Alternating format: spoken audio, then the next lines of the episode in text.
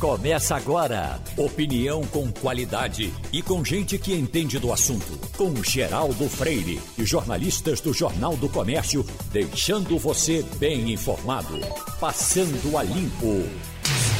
Passando a Limpo hoje conta com as participações de Romualdo de Souza, Igor Maciel e Fabiola Góes. Olá, Fabiola, tudo bem com você? Bom dia.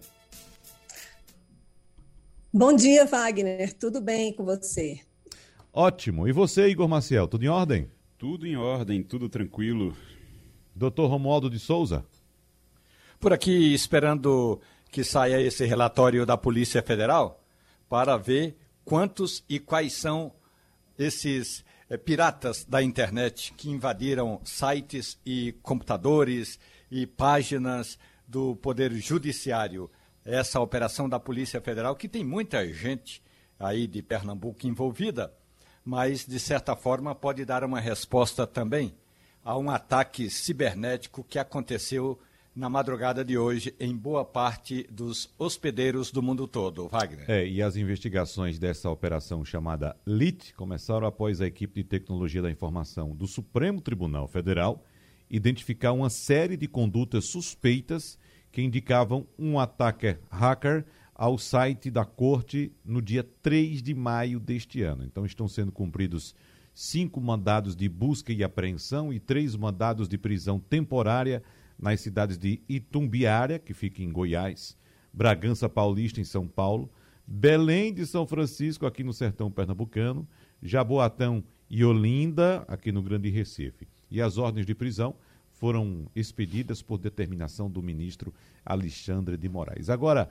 Romualdo de Souza tem alguma relação, alguma ligação, digamos, alguma também retaliação em relação à solicitação que foi feita? Tem muito homem nessa minha história, né? Mas vamos lá. Uh, em relação à solicitação que foi feita pela Procuradoria-Geral da República para que o ministro Alexandre de Moraes arquive esse inquérito? A PGR está fazendo o papel que deveria ser do advogado-geral da União. A, Procuradoria-Geral da República está trabalhando em função de alguns planos e projetos e programas do Palácio do Planalto, o que, lamentavelmente, precisa ser afastado do cenário brasileiro. O que ocorre é que essa decisão do ministro Alexandre de Moraes vem exatamente é, depois que a PGR já mandou, já mandou, já recomendou que parte desse processo fosse arquivado. Eu duvido muito que uma coisa tenha a ver com outra. Agora, posso dizer que há uma insatisfação muito grande dentro da Procuradoria-Geral da República com a possível recondução do procurador Augusto Aras, da mesma forma como há uma insatisfação no gabinete do Procurador da República, quando muitas vezes o ministro Alexandre de Moraes deveria consultar a PGR e só informa a Procuradoria-Geral da República. Ou seja, essas duas áreas não estão se entendendo. Agora, Igor, o ministro Alexandre de Moraes derrubou o sigilo desses inquéritos ontem, né? Uh, não sei se tem alguma relação com o pedido que foi feito pela PGR também. Para mim, tem toda relação. Uhum. É, o que acontece é que você tem a PGR, como disse o Romualdo, e está correto, infelizmente, e a gente está vivendo isso, o, a Procuradoria-Geral da República fazendo o papel de AGU, de Advogado-Geral da União, fazer, eu diria até mais, fazendo papel de cão de guarda do presidente. É sempre que você precisa, que o presidente precisa atacar alguém, recorre à PGR e a PGR vai lá e dá um jeito e arranja uma forma, porque a gente sabe que o, o Augusto Aras, que é o PGR, que é o Procurador-Geral da República, ele está em plena campanha para ser reconduzido. Então, ele quer continuar como o Procurador-Geral da República.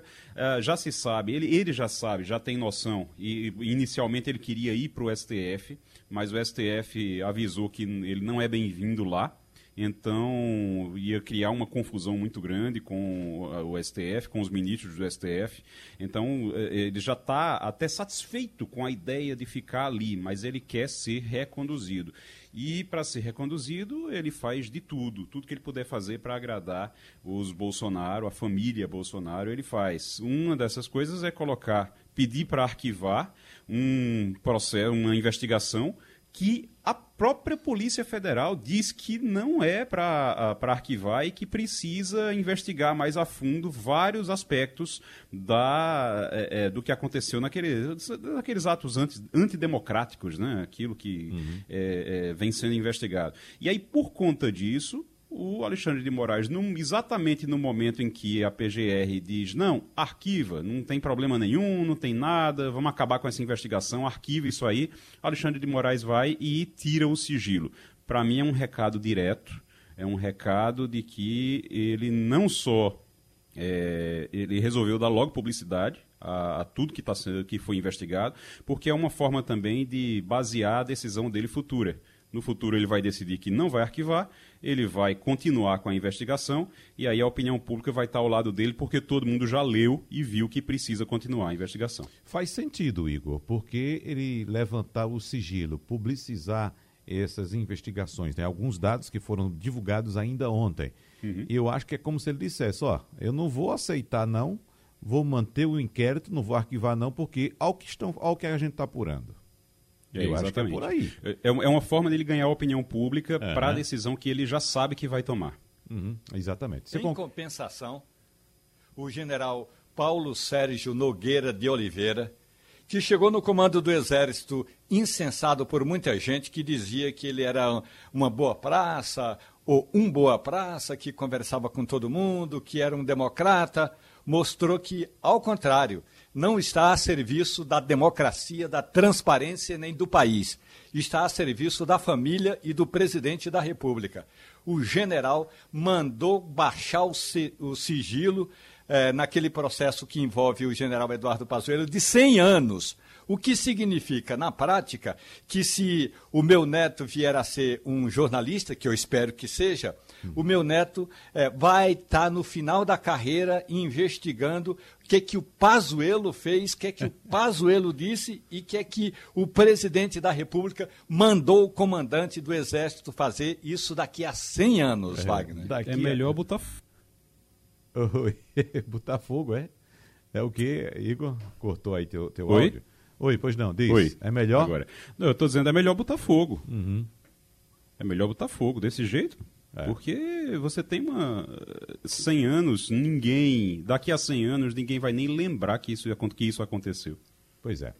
Ô, Fabiola, alguns dos principais sites do mundo estão fora do ar agora pela manhã, né? incluindo os meios de comunicação como New York Times, Guardian, Financial Times e o da Bloomberg News. E essas páginas e as páginas também de empresas como Amazon e redes sociais Twitch, Reddit e Pinterest também parece que estão fora do ar, Fabiola. Você tem informações a respeito disso? Eu acho que são, são parte aí dos seus, das suas fontes, né? Alguns desses, desses portais, não? Exatamente. Um bom tempo agora, no início da manhã, totalmente fora do ar. Tentei acessar a CNN, New York Times, e, e não consegui. Então, eles estão. Aparecia aquela mensagem, né? De serviço não está é, available, né? Não está disponível. Então, foi uma dificuldade. Vários sites, a gente está assim, aguardando informações do que de fato aconteceu.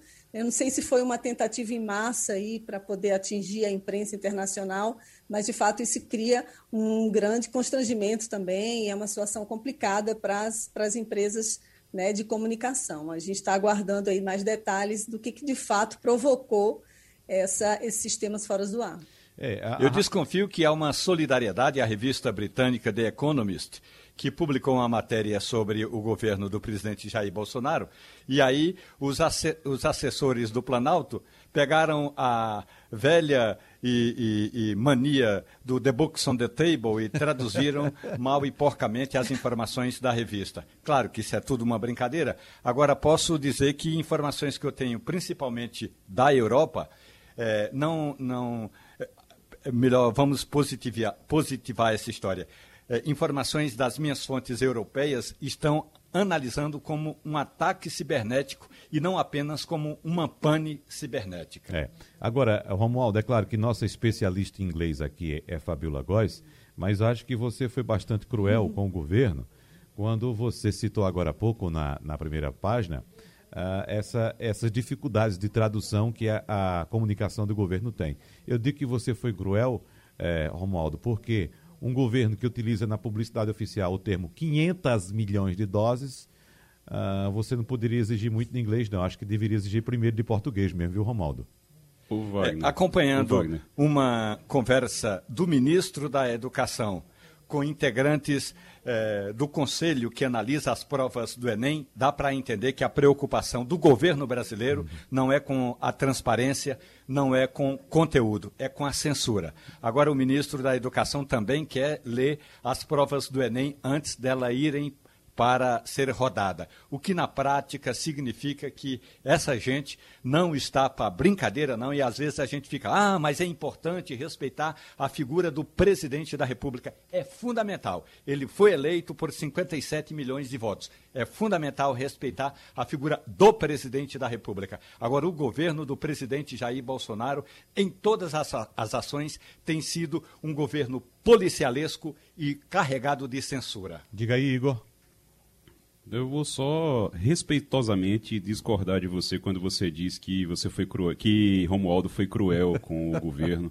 Eu acho que eu acho que na verdade Romualdo foi muito é, é muito bom, uhum. foi muito bonzinho com o governo, porque é muito melhor se o governo é, não tiver traduzido direito, se não se não souber traduzir do inglês para o português, eu acho que é muito melhor, porque a outra opção, a de ter feito isso por realmente de, de, caso pensado, de jogar isso nas redes e de criar essa ideia maluca de que a revista mandou matar ou quer matar o presidente, eu acho que isso aí seria mau caráter. Então, espero que tenha sido só um problema de tradução, não tenha sido mau caratismo. Uhum.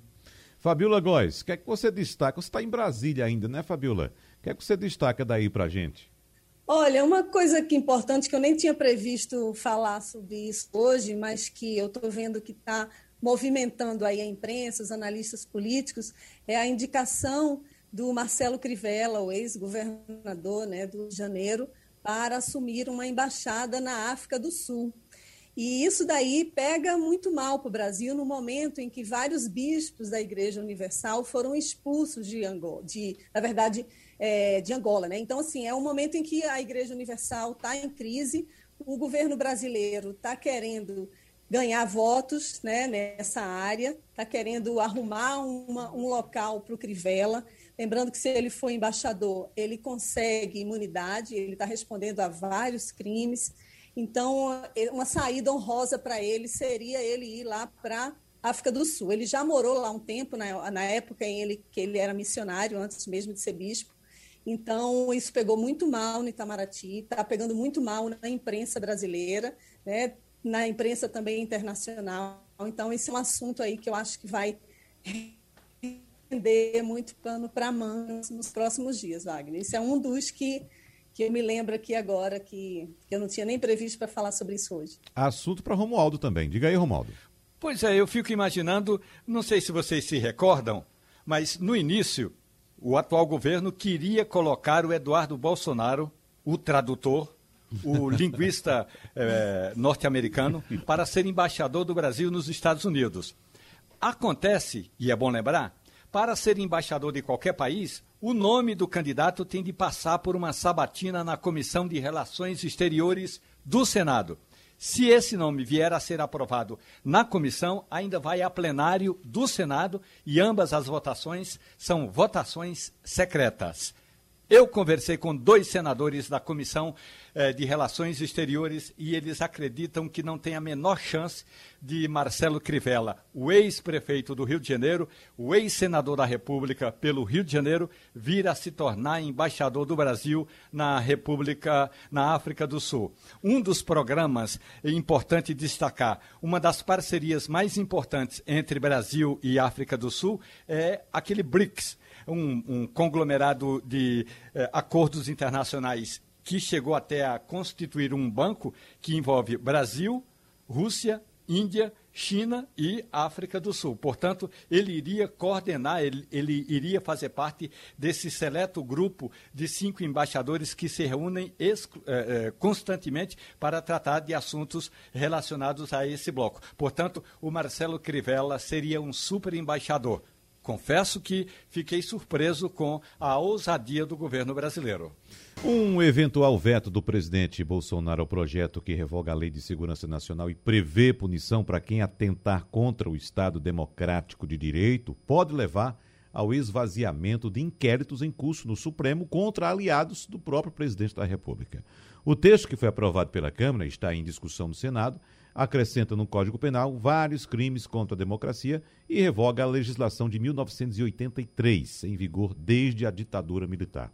E alguns juristas têm alertado os congressistas sobre o risco de a aprovação da lei sem um acordo prévio com Bolsonaro gerar um fenômeno jurídico conhecido como abolitio criminis, Bom, vamos conversar sobre esse assunto com o jurista José Paulo Cavalcante Filho, porque, doutor Zé Paulo, uh, esse termo, esse fenômeno jurídico que eu citei agora, abolitio crimes, ocorre quando um tipo penal deixa de existir no ordenamento jurídico e tem como consequência automática a descriminalização daquela conduta para fatos, uh, fatos passados, fatos anteriores. O senhor vê esse risco também ou não? Uh, Wagner, vamos começar pelo começo, Wagner. A ditadura tinha dois decretos, de 67 e 69. Fez uma lei em 78 e fez outra ainda mais dura em 83. É essa lei que está em vigor. É uma coisa curiosa, viu, Wagner? Porque quando você aumentou a, as penas de maneira desarrazoada, a consequência é que as pessoas eram absolvidas.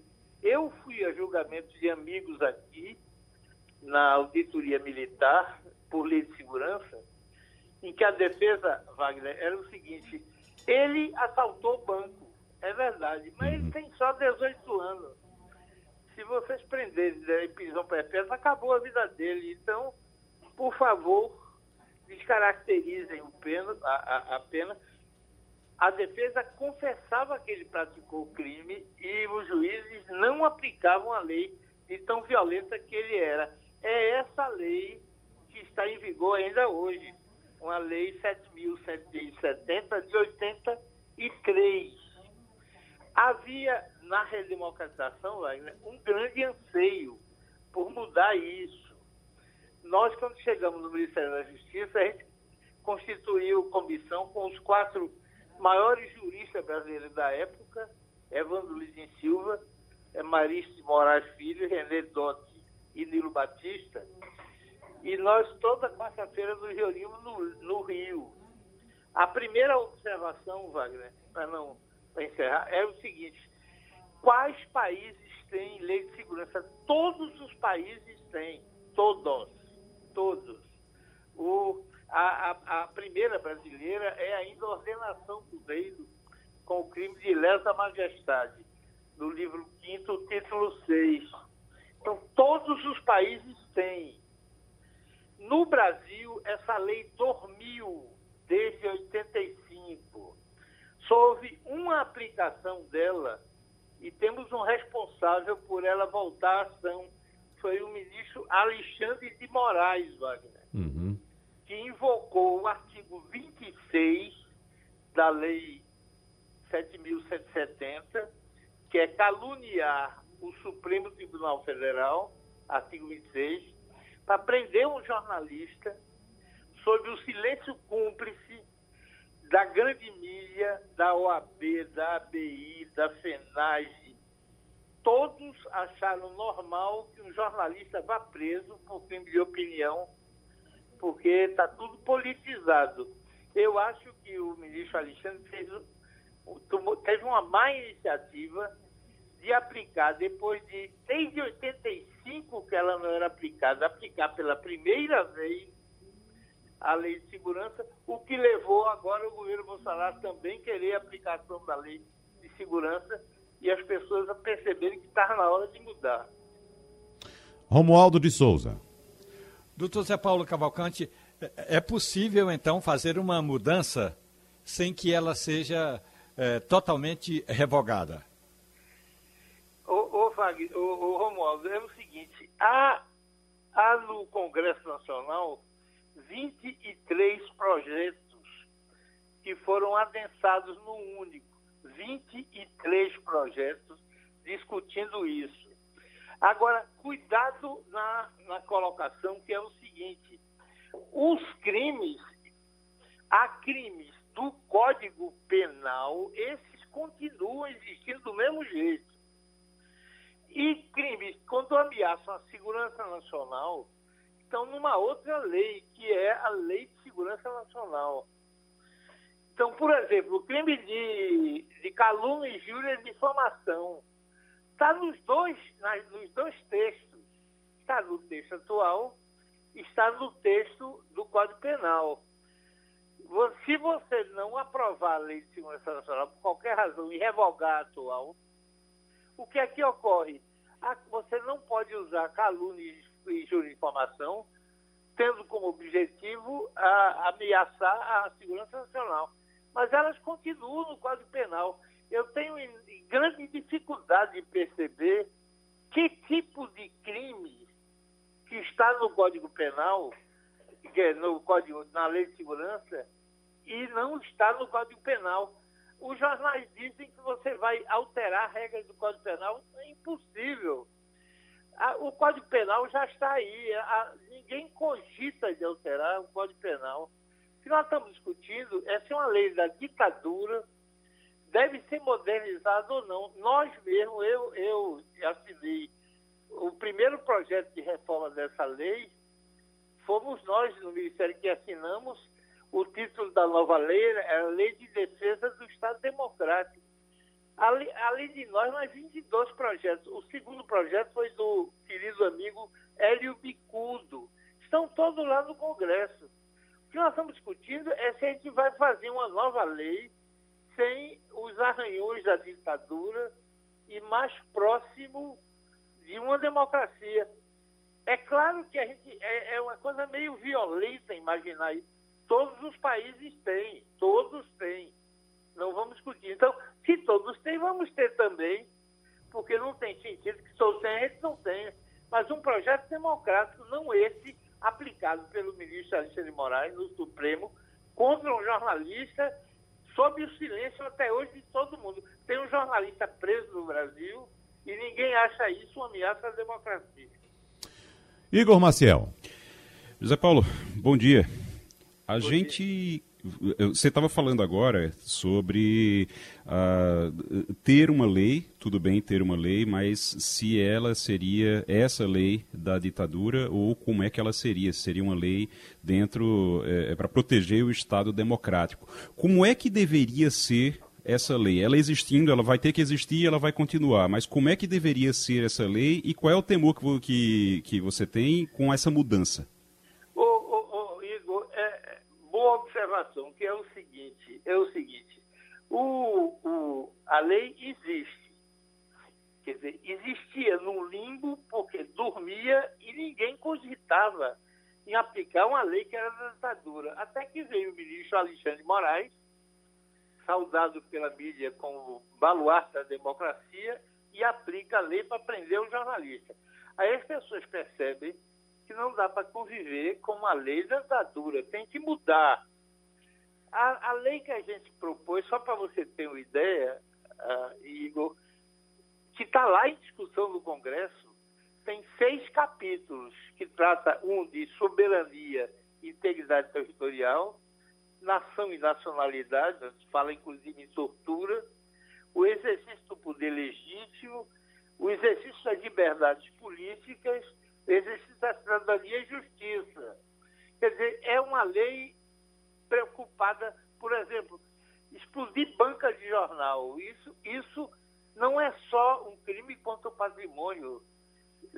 Isso leva as bancas a não querer mais vender jornal. Isso é uma ameaça à própria democracia. A gente tem que estabelecer numa lei específica uma regra em que muitos crimes que também estão previstos no Código Penal tem uma gradação maior, mais grave, numa lei de segurança nacional. Essa é a questão.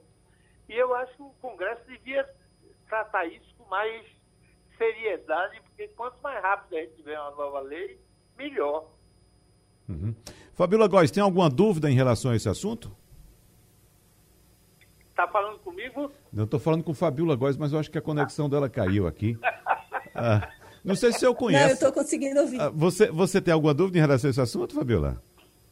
Tenho. Eu queria saber quais são as consequências né, desse descompasso entre as aspirações do Congresso e do Executivo sobre essa nova legislação. Esse veto do Bolsonaro agora, o que, que isso resultaria? Não, não há veto ainda. Há um anúncio de que pode ser vetado. Eu não, o que está se discutindo no Congresso Nacional é a substituição da lei da ditadura. Eu não conheço todos os 23 projetos, mas conheço uma boa parte deles. Qualquer um deles é melhor do que essa lei da ditadura que foi aplicada agora pelo Supremo por Qualquer um é melhor. Pode ficar ainda melhor? Pode. Eu acho que esse é que devia ser um, um debate verdadeiramente democrático. Qual é a lei de segurança nacional que uma democracia exige? Sem preconceito, sem botar a eleição de 22 no meio, que atrapalha, você não tem mais. A, a gente, o país que é ruim, Fabiola, a gente está precisando a, buscar convergências, acabar essa radicalização que ensandece todo mundo. A gente não consegue mais ter um debate democrático sobre os temas.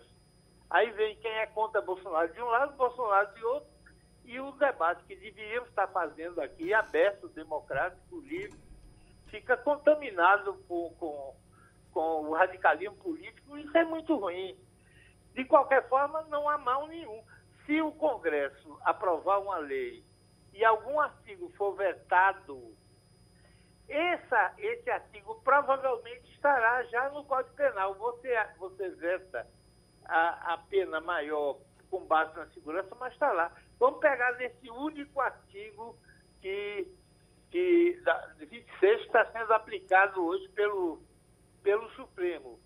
Se você tirar essa regra da Lei de Segurança Nacional, fica essa regra no Código Penal. Você tira a pena maior da Lei de Segurança Nacional, mas ele fica. Não há nenhuma conduta em, que, que eu possa visualizar, em princípio, que já não esteja previsto no Código Penal.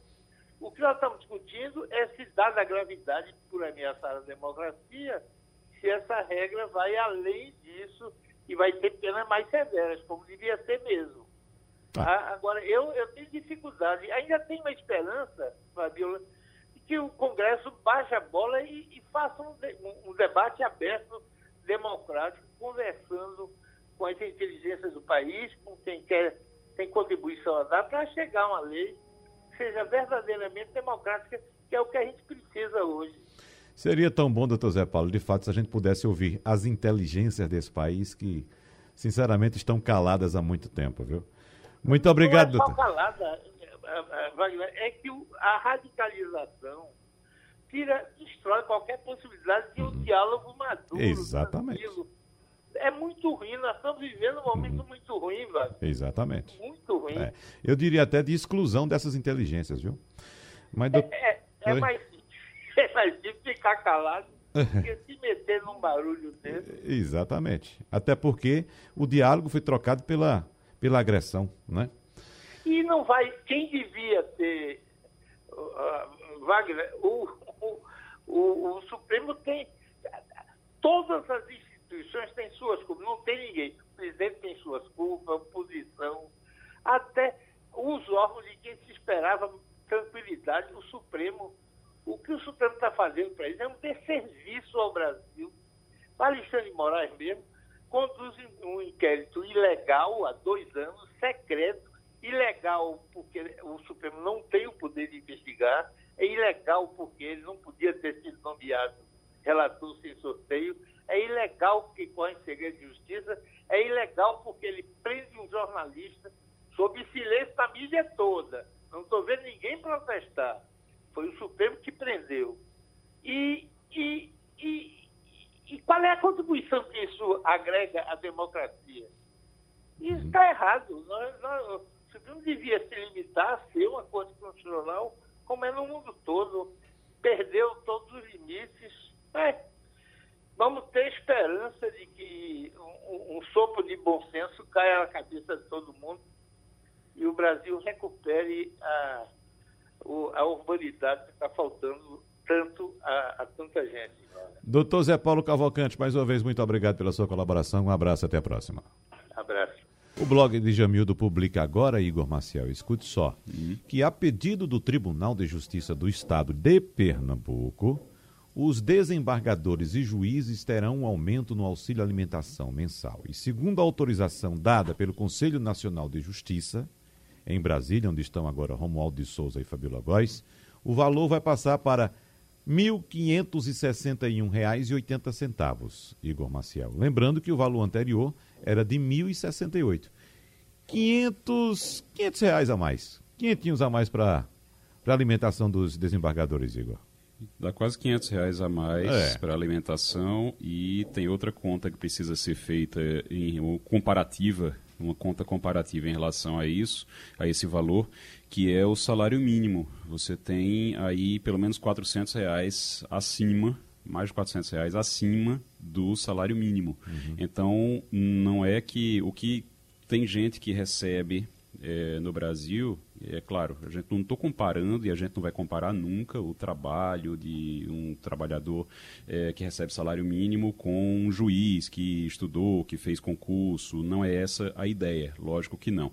Mas que tem uma carreira ali, tudinho, não, não é essa a ideia, lógico que não. Mas quando você imagina que estão no mesmo espaço geográfico e que, ou seja, no mesmo país, e que uma pessoa recebe R$ 1.100, vai receber agora R$ 1.100 100 reais é, de salário mínimo para pagar aluguel, para comprar comida, para gastar com roupa, para tudo, R$ 1.100, enquanto uma, um outro trabalhador, uma outra pessoa recebe R$ 1.561,80 apenas pra, de vale alimentação, apenas de auxílio alimentação, fora todos os outros benefícios que existem, a gente fica realmente se perguntando se isso é justo, já que estamos falando de justiça, uhum. se isso realmente é justo.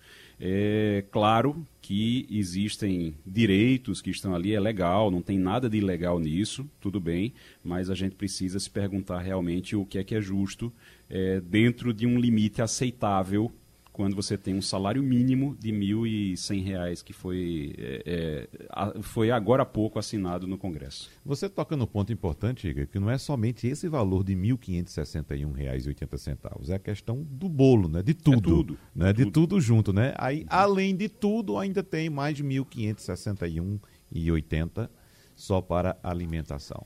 Olha, para você ter uma ideia, eu acho que está no, no, próprio blog de Jamildo, uh, além das verbas indenizatórias, você tem verbas indenizatórias, tudo, e além das verbas, desembargadores e juízes do TJPE recebem remuneração mensal de aproximadamente 35 mil reais. Então, só de salário, só salário, mesmo, é 35 mil reais. Aí você tem mais 1.500 reais agora para alimentação, fora verbas indenizatórias. O Romualdo de Souza. A estabilidade se dá nas relações quando se reconhece que cada órgão, cada poder, cada instituição tem as suas atribuições, as suas competências, deve respeitá-las e deve cumprir o seu papel. Essa é a lógica que considero que nos fará país grande, uma lógica da estabilidade, do respeito recíproco, do respeito à divergência. Você sabe quem foi esse discurso? Não. Presidente do Senado, Rodrigo Pacheco, em solenidade realizada ontem, na qual foi homenageado pelo Ministério Público de Minas Gerais. Você disse semana passada aqui que havia uma movimentação de setores do centro em torno do nome de Rodrigo Pacheco para lançá-lo à presidência da República. Será esse, Romualdo de Souza, o discurso inicial da pré-candidatura de Rodrigo Pacheco? É, com esse discurso aí ele não ganha voto, não. A sociedade vai querer votar num candidato a presidente da República que diga o seguinte: eu vou fazer do Bolsa Família um programa de Estado. Eu vou fazer do auxílio emergencial, se essa pandemia se arrastar por mais um tempo, eu vou fazer do, eh, desse programa de assistência às pessoas carentes, um programa com mais tempo de duração. Então, o que a sociedade está esperando é alguém que venha resolver a crise econômica, financeira e ética do país. Essa conversa toda que é importante, é, da equiparação dos poderes, da separação dos poderes, da harmonia dos poderes, isso fica bem numa nota de repúdio. Na hora de pedir voto, ou ele tira o sapato lustrado e calça um tênis surrado, ou ele vai fazer bonito, mas o mesmo que o MDB sempre fez 5% dos votos. É claro que agora ele está no Democratas, mas o Rodrigo Pacheco vai ser sempre um político do MDB. Tem mais, viu, Igor? Deixa eu completar aí, Igor, por gentileza, Sim. aqui, o discurso dele, que ele diz o seguinte também. Quando nós falamos naquilo que precisa ser feito no Brasil, eu destacaria aqui inúmeros projetos, propostas de emenda à Constituição, reformas muito estruturantes que nós fizemos nos últimos cinco anos no Brasil, outras que estão por vir e serão feitas a despeito de reações que possam ocorrer mas é preciso fazer as modificações legislativas. Eu reputo que depositarmos toda a nossa carga de expectativa nessas mudanças legislativas seria, no mínimo, inconsequente ou irresponsável da nossa parte. Lembrando que esse discurso foi feito no ambiente jurídico que ele conhece muito bem. Ele estava sendo homenageado pelo Ministério Público de Minas Gerais. Ainda não é um discurso eleitoral, mas, Igor, o que eu questiono é: será uhum. que já é uma colocação, uma autocolocação? Olha, eu estou aqui, eu posso resolver, eu posso ser o diferencial entre a dicotomia que está apresentada. Olha, deixa eu aproveitar então, Wagner, para dizer uma coisa em relação às estratégias que estão sendo utilizadas por quem quer ser candidato do, do centro. Existem, existem duas estratégias em curso, duas possibilidades de estratégia que precisam ser muito bem observadas. Você tem, por exemplo, o que aqui Ciro Gomes assumiu. Ciro Gomes assumiu essa estratégia é, para ser esse candidato alternativo se não do centro, mais alternativo pelo menos, ele assumiu essa característica assim que João Santana, lembra do marqueteiro João Santana? Uhum. Ele assumiu a campanha de Ciro Gomes, a pré-campanha de Ciro Gomes, está trabalhando com o PDT, e assim que João Santana assumiu, Ciro Gomes começou a bater em Lula. E aí ficou todo mundo, ó, mas como é isso? Ele bate em, batia em Bolsonaro direto, agora está batendo em Lula. Existem duas estratégias possíveis para você ser esse candidato alternativo. Você pode ficar ali dizendo, não quero nenhum nem outro, não quero nenhum nem outro. Tudo bem, mas isso não dá voto, como disse o Romualdo. O Romualdo está certíssimo, não dá voto, certo? E hoje a gente tem um eleitorado, a gente tem uma sociedade é, que não vota, infelizmente, infelizmente, não vota nesse perfil. Eu digo infelizmente porque quanto mais a polarização se alastra, pior fica e o cenário que a gente tem de polarização é horrível e é aquele que o nosso José Paulo Cavalcante estava falando agora. É um cenário terrível, em que você não pode dizer que o céu é azul, que você vai ser considerado de esquerda, vai ser considerado comunista ou bolsonarista se você disser que o céu é azul. Então, qualquer coisa que você fala vira uma confusão. É um cenário, é um ambiente terrível. Mas não adianta, nesse ambiente, você dizer que não quer nenhum nem outro. Você tem que escolher um e bater nele. Infelizmente, a, a, estratégia tem que ser essa. Então, você escolhe um e bate nele para poder ser adotado pelo outro lado. Foi isso que Ciro Gomes fez. Escolheu Lula, bateu em Lula para ver se a centro-direita adotava ele. Não aconteceu, ele volta a bater em Bolsonaro. E aí vai ver se a centro-esquerda adota ele. Então, esses candidatos alternativos, os candidatos do centro, eles vão ter que procurar um, uma adoção. Eles estão procurando alguém uhum. que adote eles. Exatamente. Eles precisam ser adotados por um dos lados, é. por um dos polos. Uhum. E isso é algo que eles não estão sabendo fazer. Você vê o João é. Amoedo, que lançou agora a candidatura e fica com aquela conversa mole de nenhum nem outro, o caminho do centro, isso não vai dar certo nunca. Eleitoralmente, infelizmente, seria muito bom se desse, porque é a voz do bom senso. Uhum. Mas infelizmente, infelizmente, nós vivemos num país em que a voz do bom senso não ganha voto. Nesse caso de Rodrigo Pacheco, Igor, eu acho que ele, evidentemente, vocês têm razão, com esse discurso ele não ganha voto, mas antes de ele ganhar voto, ele precisa ganhar a confiança para ser candidato. E eu acho que é isso que ele está fazendo. Eu até questionei o Romualdo aqui certa vez, porque estava achando o presidente do Senado bastante calado, sumido, desaparecido, e até invoquei a condição de bom mineiro, com aquele, é, velho, aquele velho ditado que diz que o mineiro, é, como é que diz, Igor? é o, o come pelas beiradas. Come pelas beiradas, é o come, come quieto, beiradas, né? É, come quieto, né? Come, é o come quieto. Então acha dele, o cara dá até, não sei se isso é excesso de, de mineirice, de prudência ou se de fato é timidez ou até mesmo é uma tentativa dele de se esconder desse debate que está sendo colocado hoje no Brasil. É que, o problema é que Rodrigo Pacheco tem uma relação ali, ele foi eleito para a presidência do Senado com o apoio de Bolsonaro. Então ele tem uma relação muito complicada internamente ali com o bolsonarismo. Ele precisa daquilo, mas ele tem que se desgarrar daquilo ao mesmo tempo. Não é uhum. é fácil a situação de Rodrigo Pacheco. Agora, é uma, tem uma coisa que precisa ser dita em relação a Rodrigo Pacheco. Ele é muito inteligente, ele é muito bom como político e ele é muito inteligente e muito sagaz também. Quem conhece ele de perto, quem conhece ele de perto diz que ele é surpreendente. Uhum. Ele é surpreendente como Opa. político, ele é surpreendente é, é, intelectualmente, diz que ele é muito bom. Agora, daí a ter um discurso realmente para encantar e para conseguir voto, aí é outra história. É, pode estar Ontem, aí o, o, termo que Romualdo citou, comendo pelas beiradas, viu, Igor?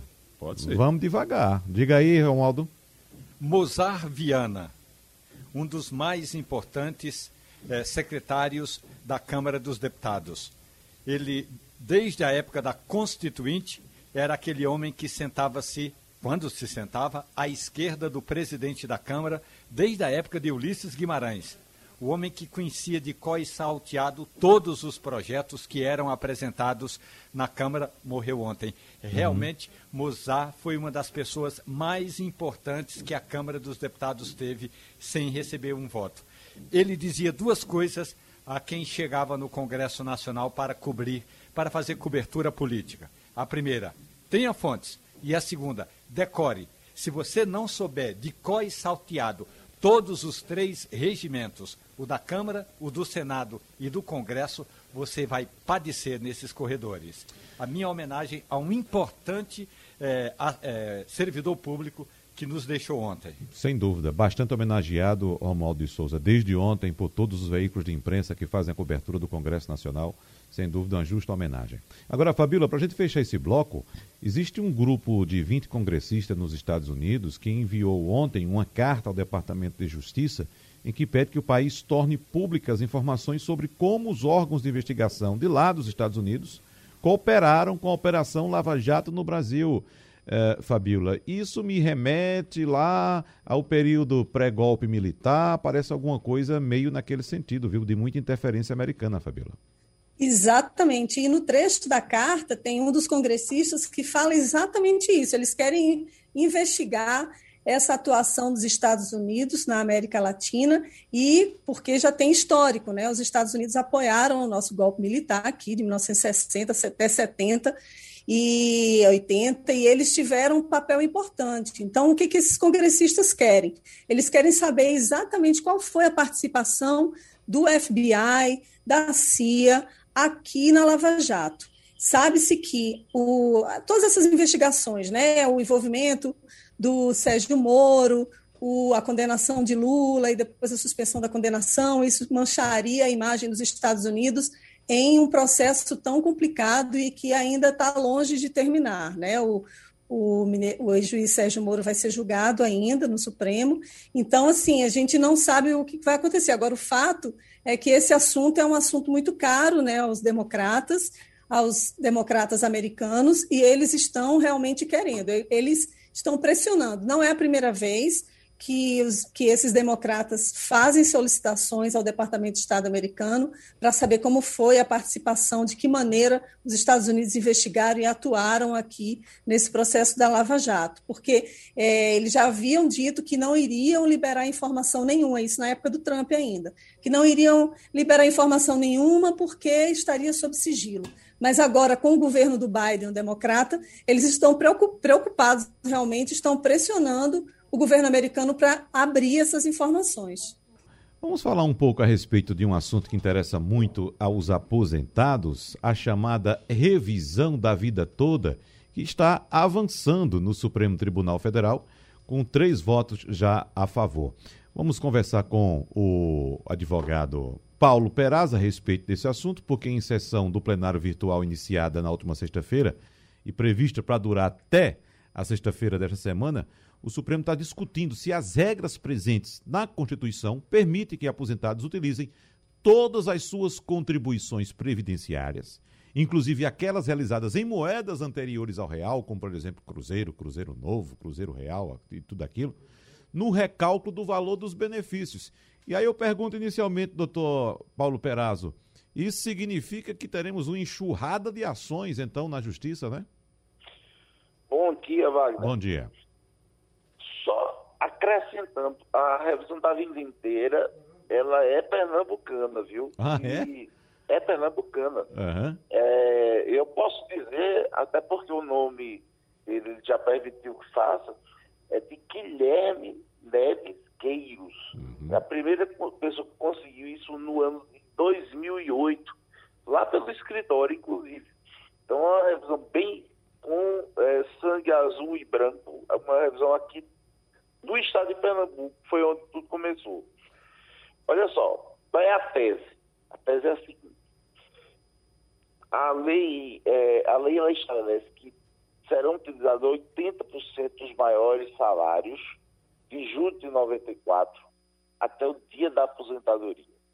Então vamos lá, vamos supor que você se aposentou em outubro de 2019. Eles pegavam todas as suas contribuições de julho de 1994. Vamos dizer que tinham 100 contribuições, por exemplo. Então eles utilizavam 80, 20%, que eram os 20% menores, eles excluíam, ou seja, de cada 100 contribuições, eles pegavam as 80 gordas e 20% das magrinhas eles jogavam fora. Só que existia uma dupla interpretação na lei. A lei dizia o seguinte, que a regra é permanente, é todos os salários de contribuição, certo? E aí a gente diz, olha, tem duas regras que estão vigentes ao mesmo tempo. E aí a gente começou a tentar utilizar, até que a bola entrou. E essa bola foi com Guilherme Neves Gueiros, cidadão lá de Garanhuns. E aí, em 2008, saiu essa primeira notícia da revisão da vida inteira. O TRF daqui da região deu é, acesso é, a esse tipo de revisão. A gente ganhou, ganhou e daqui a pouco começou a perder. Até que ficamos desestimulados com essa ação. Outros colegas no Brasil continuaram insistindo, até que começou a, a, a gerar é, resultados positivos no âmbito nacional. E a gente até voltou a fazer. Porque aqui em Pernambuco não estava mais nem interessante fazer, porque já havia se consolidado a jurisprudência, ou seja, a decisão dos juízes de perder, então a gente nem estava entrando mais. Uhum. Mas aí, o fato é o seguinte, o cara lá em 1973, ele era gerente de banco, certo? Em 78 ele era diretor do banco. E por esses problemas da vida, de 1978 para cá, ele só fez afundar na vida. Ele nunca mais conseguiu ter uma, um cargo bom. A vida dele deu uma declinada e foi ruim.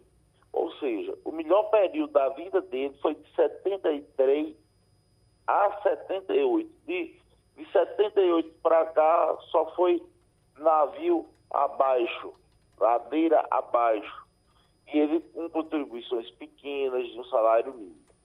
Então, essa revisão, revisão da vida inteira, ela beneficia as pessoas que, antes de 1988, antes de 1994, que era a questão é, da lei, da, da lei 9874, que instituiu essa forma de cálculo, para quem trabalhou com altos salários antes de julho de 94, essa lei, essa revisão da vida inteira é muito boa.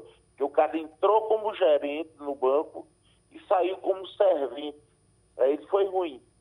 Pra, quando é o contrário, quando o cara entra como servente e sai como gerente, aí a, a revisão da vida inteira não é boa. Tanto é que lá no escritório, Wagner, antes da gente dar entrada no processo, a gente faz a simulação, a gente pega a senha daquele meu, do aplicativo meu INSS, que hoje em dia tem todas as contribuições do cara. Então, aquele aplicativo chupa, digamos assim, todas as contribuições antigas e a gente faz uma visualização se o salário vai subir ou se o salário vai cair. Porque muitas vezes o salário sobe e às vezes o salário cai, porque justamente isso, ou o cara contribuía mais, é, valor maior, era gerente antes de, de, de 94, ou o cara era servente em antes de 94. Então, em alguns casos sobe, outros casos diminui, e a orientação que eu dou é essa. Antes de entrar na justiça, peça para o seu advogado fazer os seus cálculos. De repente, você perde e pode ganhar. De repente, é uma, uma muda de sucumbência. Então, antes de entrar, faça a simulação para saber se vai subir ou cair o valor de sua aposentadoria. Outro assunto aqui, doutor Perazzo. A Prefeitura do Recife anunciou ontem mudanças no sistema previdenciário que afetam 19 mil servidores municipais, mas vou deixar esse assunto para Igor Maciel, que quer tirar alguma dúvida com o senhor. Pois não, Igor? O doutor Perazzo, muito bom dia. A gente é, acompanhou ontem o anúncio das mudanças que foram implementadas na aposentadoria, né, na previdência da Prefeitura do Recife. E queria destacar como é interessante que ontem a gente viu o, aquela coisa ali de, olha, estamos sendo obrigados a fazer isso, mas não gostaríamos de fazer Apesar disso, o PSB, o governo, a, a, prefeitura já tinha tudo planejado, já sabe até o que, que vai fazer com o dinheiro que vai conseguir salvar nessa história. Já sabe, já tem até todos os planos do que é que vai fazer. Tem compás, tem tudo, mas foram obrigados pelo governo federal. Na prática, e até tem um, um texto na, na, na, coluna Cena Política que a gente está falando sobre isso agora lá no JC Online. Quem quiser pode ir lá dar uma olhadinha sobre isso também, sobre essa, essa coisa do PSB que gosta, mas não gosta daquilo que precisa ser feito. Mas, na prática, o que é que muda para o aposentado na Prefeitura do Recife? É, é para o, o aposentado, para o funcionário da Prefeitura do Recife que pretende se aposentar? Vamos lá. Primeiro, separar a responsabilidade do governo federal nessa história. Uhum. O governo federal ele disse: Eu quero fazer a minha reforma. Porque muita gente estava dizendo que não queria fazer a reforma previdenciária, fazendo jogo contra. É, e ele disse: Olha, então eu vou fazer a minha reforma e estados e municípios que façam a sua. No uhum. caso do Recife, o, o que houve foi o seguinte: eles pegaram o dinheiro do fundo municipal gastaram no combate à Covid. E aí ficaram com o bumbo do governo federal. Então, isso é, impede a emissão do CRP, que é, é, o Certificado de Regularização Previdenciária, ou seja, eles tiraram fundos tão irregulares e uma, a Secretaria é, de Previdência Complementar, ela fiscaliza isso, tá certo? Então, ela percebeu que Recife está é, em e aí pode, podem não vir fundos. Então, só para estabelecer que não é uma exigência do governo federal. O CRP ele é uma legislação antiga de quando os fundos não estão, digamos, é, corretos. Usaram dinheiro para outra coisa. Então, o CRP não é, não é emitido e aí pode-se parar de receber verba, verba federal, porque ele está utilizando, por exemplo, o recurso da Previdência Municipal em outros é, fins, que é o caso de Recife. Então não é o governo é, que o federal que está obrigando eles a fazerem desse jeito, não. Simplesmente eles utilizaram de maneira indevida o dinheiro e não estão recebendo o CRP.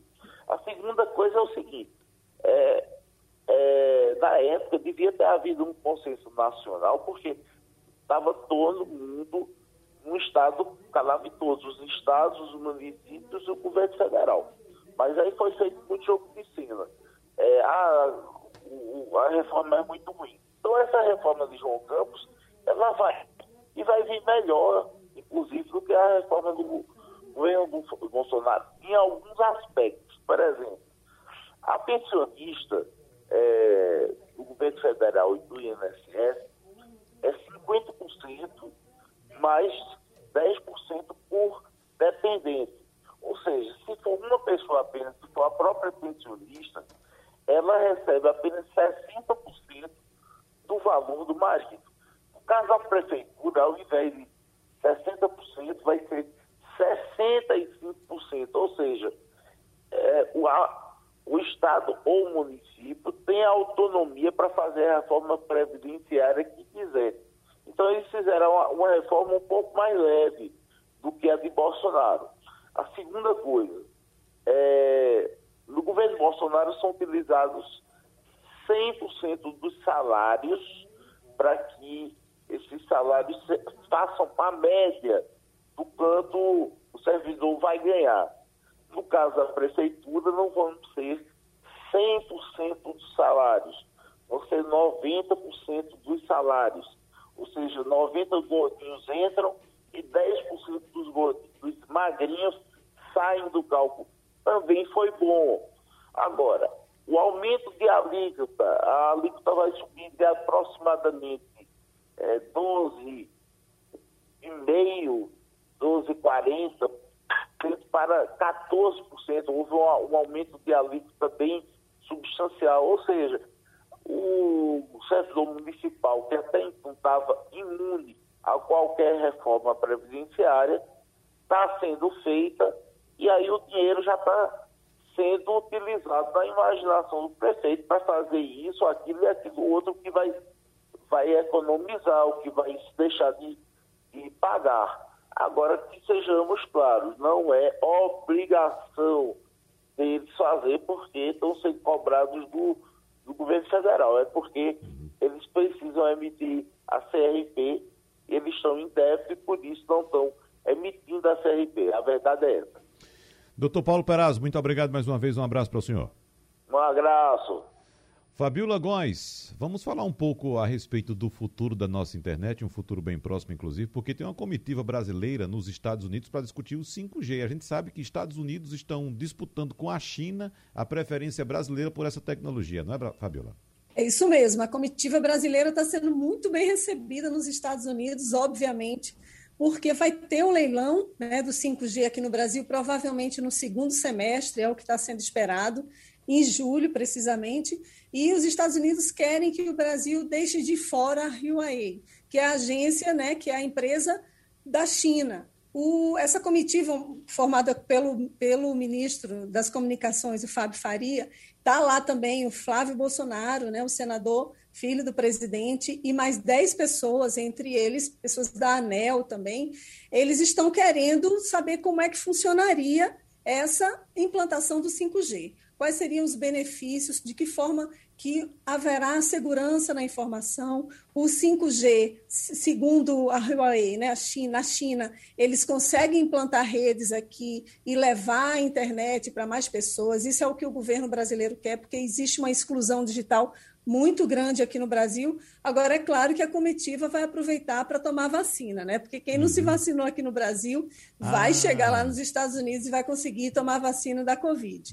Mas o fato, de, o fato é que eles estão lá para discutir 5G e eles ficam até sexta-feira. Pode ser que tenha alguma novidade em relação a isso, mas eles, eu, por enquanto, o governo brasileiro não está dizendo que vai deixar nenhuma empresa mundial, nem mesmo a da China, fora desse leilão.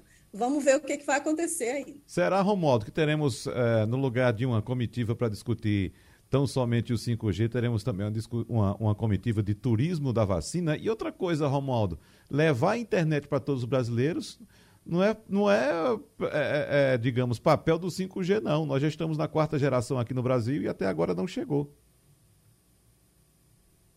Romualdo? Cadê Romualdo? Caiu? É... Oi, pois não? Desde a primeira geração da internet. Pois é. Desde ainda do governo do presidente Fernando Henrique Cardoso. Depois veio uhum. o governo de Lula, que criou o ministério, que abasteceu o Ministério da Ciência e Tecnologia de nomes e de recursos, dizendo que ia ter internet de, de última geração, eh, via satélite para todo o país, a universalização da internet, e até agora nada. Agora, é bom essa, é boa essa história aí da comitiva brasileira. Olhando assim os nomes que integram essa comitiva, o senador Ciro Nogueira, o presidente nacional do Partido Progressista, que deveria estar aqui na CPI, mas não está, vai estar uhum. lá nos Estados Unidos. E o filho do presidente Jair Bolsonaro, que também aparece eh, ocasionalmente quando é de interesse dele e do pai aqui na CPI. Dessa vez não vai fazer a bancada ou não vai é, é, aumentar, fortalecer a bancada governista, porque já começou o depoimento do atual ministro da Saúde. No momento, Queiroga está sozinho. Doutor Marcelo Queiroga, Igor Marcel, qual é a sua expectativa para esse depoimento de hoje? Marcelo Queiroga volta para tentar explicar o que não explicou na, na primeira vez sobre é, é, como as, as ordens são dadas e o que ele está fazendo. Mas, basicamente, hoje ele vai para falar sobre Copa América uh, a insistência dos senadores, ainda mais depois que Renan Calheiros foi se meter na história e mandar uma carta para os jogadores, dizendo que os jogadores não deviam jogar, porque agora, é, como a gente estava dizendo, o ambiente é esse, né? Você não pode falar do céu, você não pode falar das nuvens, que você vira uh, é, um jogo, você vira bola nesse jogo de esquerda e direita, de bolsonarismo e, e comunismo e por aí vai. Então, é, entrou essa história agora da Copa América e ele vai falar sobre a Copa América. Só que o ministro já falou sobre Copa América, já disse quais eram os protocolos, disse que a decisão não era do Ministério da Saúde e está resolvida a situação. Vamos ver no que é que vai dar. Vai ser mais aí uma manhã e uma tarde inteira de senadores fazendo discurso e o ministro sem falar realmente, sem responder às perguntas, como a gente já está acostumado há algumas semanas nessa CPI. Bom, a semana da CPI está começando agora. Romualdo de Souza daqui a pouco traz um resumo, ainda na primeira página, ou melhor, ainda na Supermanhã, sobre esse depoimento de Marcelo Queiroga. E por aqui a gente vai se despedindo de todos vocês. Romualdo de Souza, Igor Maciel e Fabiola Góes. Muito obrigado e até a próxima. Você ouviu opinião com qualidade e com gente que entende do assunto. Passando a limpo.